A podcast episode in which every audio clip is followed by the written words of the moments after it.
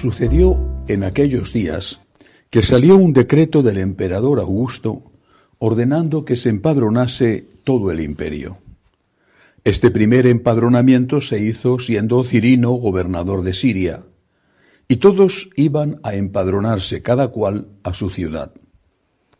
También José, por ser de la casa y familia de David, subió desde la ciudad de Nazaret en Galilea a la ciudad de David, que se llama Belén en Judea, para empadronarse con su esposa María, que estaba encinta.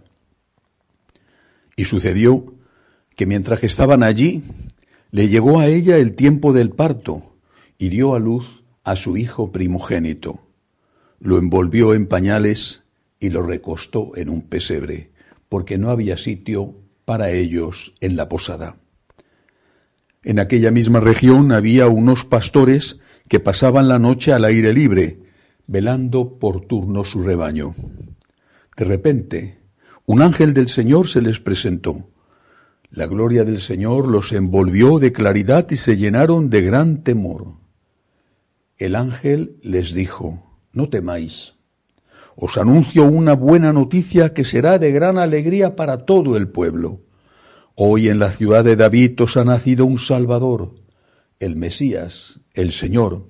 Y aquí tenéis la señal encontraréis un niño envuelto en pañales y acostado en un pesebre. De pronto, en torno al ángel, apareció una legión del ejército celestial que alababa a Dios diciendo, Gloria a Dios en el cielo y en la tierra paz a los hombres de buena voluntad. Palabra del Señor. Gloria a ti, Señor Jesús. Es Navidad. Seguramente que cada uno tendrá su momento litúrgico predilecto. Eh, no cabe duda que la Pascua es desde cualquier punto de vista el más importante. Pero la Navidad me toca íntimamente el corazón. Siento fuertemente dos cosas. La primera, agradecimiento. Y la segunda, un enorme entusiasmo. Siento agradecimiento porque el que ha nacido es mi Salvador, es mi Redentor. Me siento como, como aquel que estaba muerto y le dieron la vida, Lázaro. Yo, cada uno de nosotros, yo estaba muerto por el pecado, por el pecado original y me dieron la vida, me dieron la vida con el bautismo. Pero además es que cada vez que he cometido un pecado, el Señor me ha dado la vida con su misericordia. Yo me siento como el paralítico, aquellos paralíticos que curó Jesús, porque el pecado te mantiene inmóvil, el pecado es una atadura, el pecado te convierte en un objeto, no en un sujeto que es libre. El pecado te esclaviza. Jesús, mi redentor, nuestro redentor, Jesús, me ha devuelto la posibilidad de ser una persona libre de verdad. Era paralítico y ahora soy libre. Eh, eh, libre en el sentido de poder andar, no digo que los paralíticos no sean libres espiritualmente hablando. Me siento como el ciego, aquel ciego, cualquiera de ellos que Jesús dio la vista, porque sin Jesús, sin mi redentor, estaría confundido como tantos, engañado, llevado de un lado a otro por los intereses de los poderosos que se empeñan con sus agendas de cambios del mundo, se empeñan en presentar como bueno lo que es malo y como verdadero lo que es falso. El Señor me ha dado la luz. Estaba ciego y ahora veo. Ahora distingo. Ahora sé cuál es el bien, cuál es el mal. Ahora puedo distinguir la verdad de la mentira. La luz de mis ojos es la conciencia que me ha dado Jesucristo, mi redentor. Estaba mudo. También el Señor hizo hablar a los mudos. Estaba mudo. Mudo porque, aunque veía mm, el mal, no defendía a los inocentes. Me quedaba callado. Y me quedaba callado porque tenía miedo a las consecuencias. ¿Quién se atreve a hablar a los poderosos cuando hacen daño a alguien, aunque sepas que es inocente, te callas.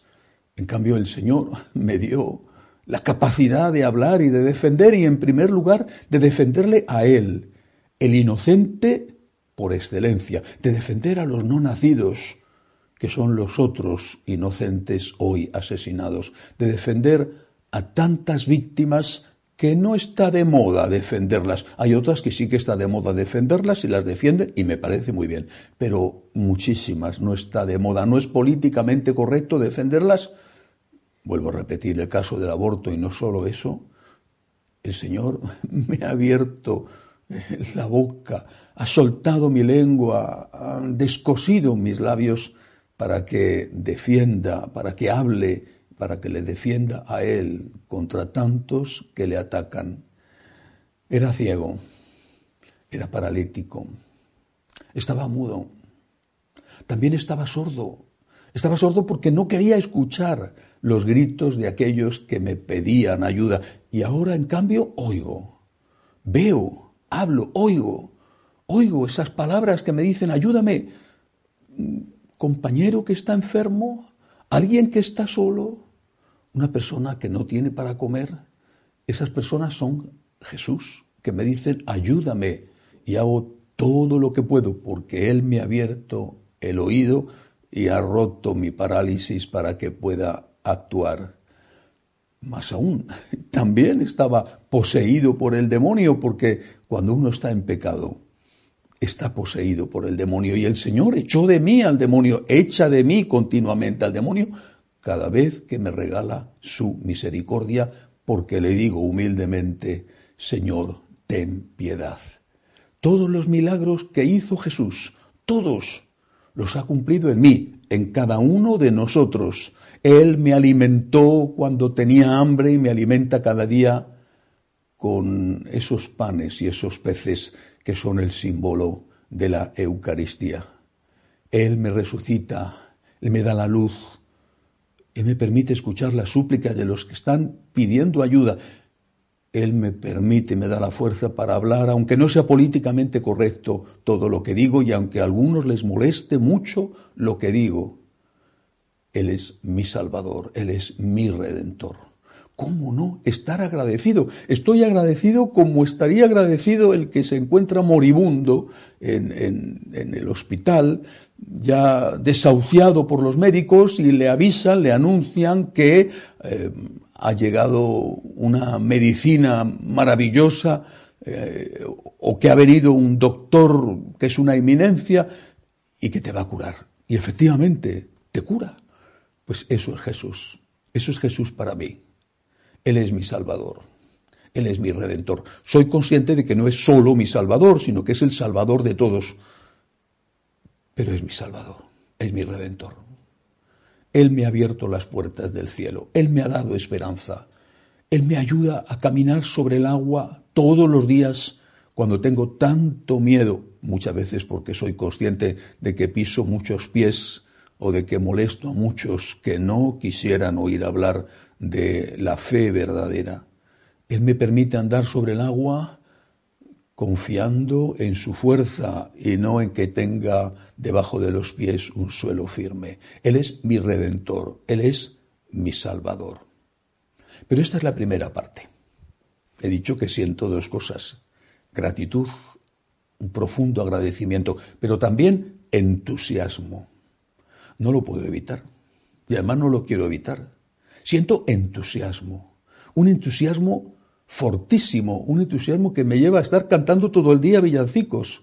Recuerdo eh, cuando eh, Chesterton escribía su mm, autobiografía, decía que entre los motivos que le habían llevado a dar el paso de la iglesia anglicana eh, a la que, la que pertenecía y en la que participaba a la iglesia católica, decía No quiero pertenecer a una religión donde se me tolere rezar el rosario como una excentricidad tolerada. No quiero pertenecer a una religión en la que sea una excentricidad estar entusiasmado. Quiero estar en una religión donde lo normal sea rezar el rosario y donde lo normal sea estar entusiasmado por Cristo.